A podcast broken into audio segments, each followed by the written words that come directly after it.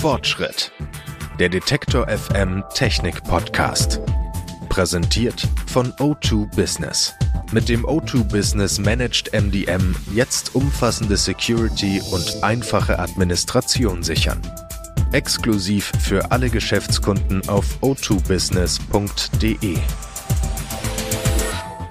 Hallo zusammen und herzlich willkommen zu Teil 2 unserer Smart Home Serie. Letzte Woche haben wir hier über die Basics gesprochen. Es ging um smarte Glühbirnen, Steckdosen und Heizungsthermostate. Und das alles für ein Budget von etwa 200 bis 400 Euro. Damit kommen wir heute nicht mehr aus, denn es geht um das komplett vernetzte Haus bzw. die komplett vernetzte Wohnung. Was ist da möglich? Was bringt das an Komfort und Sicherheit? Und unterstützt mich ein Smart Home auch in einer nachhaltigen Lebensweise? Darüber habe ich mit Günter Ohland gesprochen. Er ist Vorstandsvorsitzender vom Verein Smart Home Initiative Deutschland. Hallo, Herr Ohland. Ja, hallo. Die Smart Home Basics, also Glühbirnen, Steckdosen und so, die lassen sich ja relativ einfach nachrüsten. Wie ist das denn bei einem komplett vernetzten Zuhause? Was muss vorhanden sein und wie viel kann ich nachrüsten? Also heute ist es so, äh, dass Sie im Grunde genommen alles nachrüsten können. Äh, dadurch, dass es äh, gute, stabile und sichere ähm, Funksysteme gibt das war nicht immer so. Am Anfang war das äußerst schwierig. Ähm, Funk sagt man doch immer nach, äh, klappt nicht immer und geht nicht durch äh, Betondecken und ähnliches. Die Dinge sind alle überwunden. Heute kann man sagen, eine Funkverbindung ist äh, genauso stabil wie eine Kabelverbindung. Äh, Im Neubau hat man natürlich die Möglichkeit, Kabel zu ziehen und äh, ganz persönlich würde ich sagen, es gibt viele Stellen im Haus, äh, wo man eine Kabelverbindung machen sollte. Gerade immer dahin, wo man weiß, dass es nicht ändern wird. Also wenn ich zum Beispiel im Keller einen Schalter habe, einen Lichtschalter äh, und eine, äh, eine Leuchte unter der Decke, dann wird sich das niemals ändern. Und dann kann ich dort auch Kupferkabel hinziehen. Äh, wenn ich allerdings von einem Kinderzimmer äh, rede, das dann vielleicht mal Fitnessraum wird oder mal Seniorenzimmer und ähnlichen, äh, da kommen dann schnell mal zusätzliche äh, Wandlichttaster dazu und anderes und da brauche ich Flexibilität und da ist dann das Thema äh, Funk oder die Kombination aus Kabel und Funk angesagt und die Möglichkeit haben wir heute. Und wie kompatibel sind dann verschiedene Systeme miteinander? Vielleicht auch verschiedene Systeme von unterschiedlichen Herstellern? Oder muss ich dann direkt mir schon Gedanken machen, okay, ich nehme diesen einen Hersteller, der hat alles, was ich brauche? Ja, wenn Sie das können, wenn Sie sagen, ich nehme einen Hersteller und mache mach alles äh, mit Produkten von diesem Hersteller, äh, dann sind Sie natürlich fein raus, dann müssen Sie nicht äh, weiter äh, drüber nachdenken. Ähm, ich meine, so ist es ja heute auch im Automobilbereich. Ähm, also da haben wir es schon verinnerlicht, dass man eine gewisse Markentreue dann auch hat. Ähm, Smart Home ist der Anspruch allerdings ein anderer. Da möchte man Produkte von äh, ganz verschiedenen Herstellern miteinander kombinieren. Und das war bis vor wenige Jahre auch echt ein Problem, äh, weil äh, jeder Hersteller halt nur auf sich geguckt hat äh, versucht hat, seine äh, Produktpalette möglichst umfangreich zu machen, wobei niemand alles abdecken kann. Ähm, auch das haben wir heute äh, überwunden durch äh, Software, die dann die unterschiedlichsten äh, Standards bedient, unterschiedliche Sprachen spricht. Ich möchte nur, nur äh, mal ein Beispiel äh, dazu geben. Wenn Sie äh, Philips Hue äh, als Beleuchtungssystem haben mit der Philips Zentrale, ähm, dann wird Philips niemals sagen, dass auch die Lampen von Ikea dran laufen.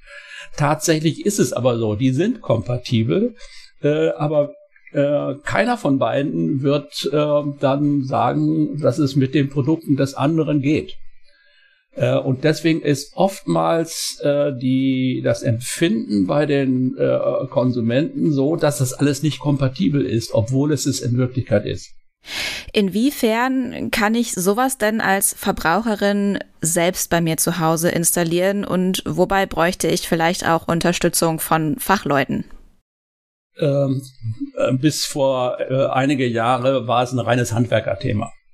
Und äh, da wir ja in Deutschland nicht genügend Handwerker haben äh, und auch schon von denen, die das könnten, nicht äh, alle es wollen, sondern lieber neue Häuser bauen, als ähm, äh, in einer Wohnung so etwas nachzurüsten, äh, haben die Hersteller äh, gelernt, dass der Weg über das Handwerk nicht der einzige Weg sein kann. Und sie haben ihre Produkte immer weiter verbessert und immer einfacher für den Konsumenten gemacht, so dass das Installieren und äh, in Anführungsstrichen Programmieren inzwischen so leicht ist, dass man dafür den Fachmann nicht braucht. Das Ganze hat natürlich Grenzen. In, der, in dem Moment, wo ich an 230 Volt arbeite, ist der Spaß vorbei. Äh, es besteht Brandgefahr, äh, wenn man es fachlich nicht perfekt macht. Äh, und es besteht Lebensgefahr für den, der es macht und für andere. Es, es gibt genügend interessante Aufgaben im Smart Home Bereich, was eben die Konfiguration und, und ähnliches ist, was man äh, machen kann. Aber da, wo es um Strom geht, bitte Finger weg. Äh, das gleiche gilt für, für Gas. Auch da äh, hat man äh, als Amateur nichts dran verloren. Eine kurze Unterbrechung für eine Botschaft von unserem Werbepartner. Ihr wollt umfassende Mobile Security bei einfacher Administration? O2 Business macht's möglich. Mit Managed MDM kümmern sich die O2 Business Experten um die komplette Konfiguration eurer Firmengeräte. Die Sicherheit sensibler Kundendaten und die Produktivität der Mitarbeiter haben Priorität. Egal ob unterwegs, bei externen Terminen oder im Homeoffice. Eine echte rundum Sorgloslösung also, gerade für Unternehmen ohne ausreichende IT-Ressourcen. Denn neben der Nutzungslizenz und dem attraktiven Monatspreis erhaltet ihr den kompletten Service. Von der Steuerung der Konsole über die Verwaltung der Geräte bis zur Sicherstellung des Datenschutzes. Weitere Infos zum O2 Business Managed MDM auf o2business.de.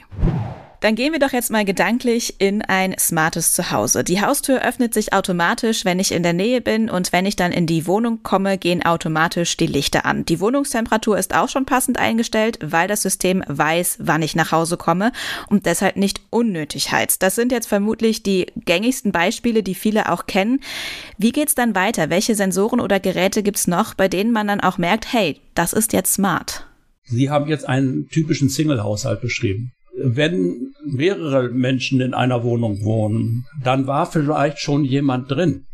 Äh, wenn dann wieder die Heizung verstellt wird oder äh, das Licht sich plötzlich verändert, ähm, dann mag der, der da vielleicht drin, weil das vielleicht gar nicht. Also da muss man sich wirklich Gedanken machen und nicht als Einzelperson, es sei denn, man wohnt alleine, ähm, sondern denn schon mit allen, die im Haus äh, wohnen, dass äh, nicht einer bestimmt, ähm, welche Farbe das Licht hat und welche Musik spielt und wie warm es ist und die anderen müssen darunter leiden. Also äh, da ist vielleicht sogar die Abstimmung äh, unter den Bewohnern schwieriger als anschließend dann die Konfiguration des Systems. Aber sie haben am Anfang gesagt, ich gehe auf mein Haus oder meine Wohnung zu und dann geht die Tür auf. Das kann man natürlich machen. Aber was ist denn, wenn Sie äh, drauf zugehen und Sie wollen gar nicht, dass die Tür aufgeht? Äh, wenn das einmal so programmiert ist, äh, dann passiert das immer. Wenn irgendjemand mit Ihrem Handy kommt, äh, dann das ist ja wahrscheinlich das Gerät, was das Smart Home erkennt und sagt, ah ja, jetzt kommt der Chef nach Hause, jetzt muss ich die Tür aufmachen. Irgendjemand anders kommt mit Ihrem Handy und dann geht die Tür auf. Ähm, das sind alles so, so Sachen, die äh, der Ingenieur freut sich, dass das funktioniert, aber ist das alles äh, eine Situation aus dem wirklichen Leben? Da muss man drüber nachdenken. Nicht alles, was funktioniert, geht. Also man muss sich wirklich überlegen, was hilft mir, was erleichtert mein Leben und nicht einfach, das geht technisch und dann mache ich das und habe meinen Spaß dran. Eins, was sehr sinnvoll ist, ist eben dieses äh, die Verbindung von Rauchmelder mit Beleuchtung und äh, und Rolloantrieb. Das heißt, wenn der Rauchmelder erkennt, dass es brennt, äh, dass dann alle Rollos äh, im Haus und, oder Wohnung hochgehen und Licht äh, eben angeht, damit man Orientierung und Fluchtwege hat. Oder was gerne äh, ge äh, gemacht wird, ist wenn man nachts im Dunkeln aus dem Bett aufsteht, dass dann ein minimales Licht als Wege, äh, Wegweiser angeht und auch äh, im, äh, im Flur und im Bad dann eben nur fünf bis zehn Prozent der, des Lichtes äh, an sind, damit man nicht geblendet wird. Äh, aber das muss äh, dann eigentlich ja, am besten ist ein Brainstorming mit der Familie oder mit denen, die äh, zusammen wohnen, äh, die dann sagen, was würde mir helfen oder wo wir auch, ja, dir hilft es, mich stört es, lasst uns einen Kompromiss finden. Denn oft stellt sich das wirklich als der schwierigste Part heraus und nicht anschließend die technische Umsetzung. Wie sieht es denn mit der Nachhaltigkeit im smarten Zuhause aus? Hersteller werben ja zum Beispiel auch damit, dass smarte Heizungssysteme bis zu 30 Prozent der Heizkosten sparen, weil eben nicht unnötig geheizt wird. Aber ist ein Smart Home wirklich auch nachhaltiger oder gleicht sich das zum Beispiel mit einem erhöhten Stromverbrauch wieder aus? Früher, vor zehn Jahren, war das so. Da haben sie dann ähm, 30 Euro gespart und 40 Euro in, an Energie reingesteckt und hatten dann nur noch den Komfortgewinn. Äh, die heutigen äh, Systeme, eigentlich von allen Herstellern, ähm, die sind dermaßen sparsam geworden. Also ich habe das mal mit meinem Smart Home System zu Hause und ich habe wirklich viel dran mal ausgerechnet. Ich komme auf einen äh, zusätzlichen Stromverbrauch äh, von circa 24 Euro im Jahr. Und äh, ich spare alleine im Heizungsbereich ein Vielfaches ein. Auch das kann ich über die Gasrechnung äh, wunderbar kontrollieren, äh, weil ich dieses Haus äh, als unsmartes Haus gekauft habe und äh, anschließend smart gemacht habe. Deswegen habe ich die Vergleichszahlen auch.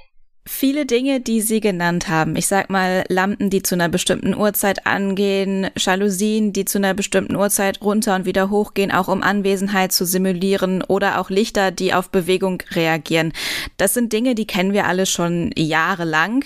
Warum würden Sie sagen, es ist sinnvoller, das in einem Smart Home zu vernetzen, als diese, sag ich mal, die Sachen einzeln zu haben. Nur weil ich jetzt Jalousien habe, die zu einer bestimmten Uhrzeit hoch und runter gehen oder auch Lampen, die auf Bewegung reagieren, brauche ich ja noch kein Smart Home. Nein. Äh, man muss sich auch ganz klar überlegen, äh, was muss denn äh, überhaupt kommunizieren? Ähm, ich halte zum Beispiel für überflüssig, äh, dass sich mein äh, Mähroboter mit dem Rest des Hauses irgendwo vernetzen sollte. Warum? Er hat äh, eine Aufgabe und die heißt dafür zu sorgen, dass der Rasen immer in Ordnung ist. Und dafür muss er nicht mit der Haustür reden oder äh, äh mit der Heizung im Bad. Ähm, schon bei vernetzten Lautsprechern ist das schon wieder anders. Natürlich können die auch völlig alleine. Aber ich kann sie im Alarmfall eben auch als Alarmsirene mit benutzen. Also wenn äh, Einbruchsalarm angeht oder Feueralarm, dann kann auch äh, aus den äh, vernetzten Lautsprechern das Alarmsignal kommen. Vielleicht sogar mit einer Sprachansage, äh, was gerade los ist. Da kann man dann so eine Vernetzung haben. Oder dass ich abends, äh, wenn ich den Gute Nachtbefehl an mein Haus gebe, äh, dass dann auch die Außenlautsprecher auf der Terrasse definitiv ausgeschaltet werden. Äh, dazu brauche ich die Vernetzung. Ansonsten, ja, was hat ein Lautsprecher mit dem Rasenroboter oder äh, mit dem Haustürschloss zu tun? Äh, man muss sich einfach überlegen, wer muss miteinander kommunizieren. Und das kann ich eben durch äh, Software wie Mediola oder Home Connect äh, Plus äh, oder Konrad, Konrad Connect dann eben herstellen, dass ich eigentlich inkompatible Systeme zu einem Gesamtsystem zusammenfasse. Und dann kann ich auch wirklich entscheiden, an welchen Stellen möchte ich das, äh, wo interessiert es mich nicht. Und äh, wenn ich dann später sage, ach, das wäre ja doch ganz schön, dann kann man das immer noch mal nachziehen. Sagt Günther Ohlan, Vorstandsvorsitzender des Vereins Smart Home Initiative Deutschland. Vielen Dank für das Gespräch und für Ihre Tipps. Dankeschön. Wenn ihr jetzt Lust bekommen habt, euch auch mal am Smart Home auszuprobieren, dann hört gerne auch mal in die vergangene Fortschritt-Folge rein. Da geben wir Tipps zu den Basics, mit denen man bei der Smart Home Einrichtung anfangen könnte. Und wenn ihr in eurem Smart Home eigentlich schon alles habt, dann seid mal gespannt auf nächste Woche. Dann reden wir nämlich über das Smart Home der Zukunft und über die Techniken, an denen gerade geforscht wird. Und so viel kann ich schon mal verraten, ihr müsst nicht mehr unbedingt selbst kochen. Wenn ihr das nicht verpassen wollt, dann abonniert diesen Podcast kostenlos in eurer Podcast-App. Ich bin Anja Bolle und freue mich, wenn ihr auch nächste Woche wieder dabei seid. Bis dann. Tschüss. Fortschritt. Präsentiert von O2 Business.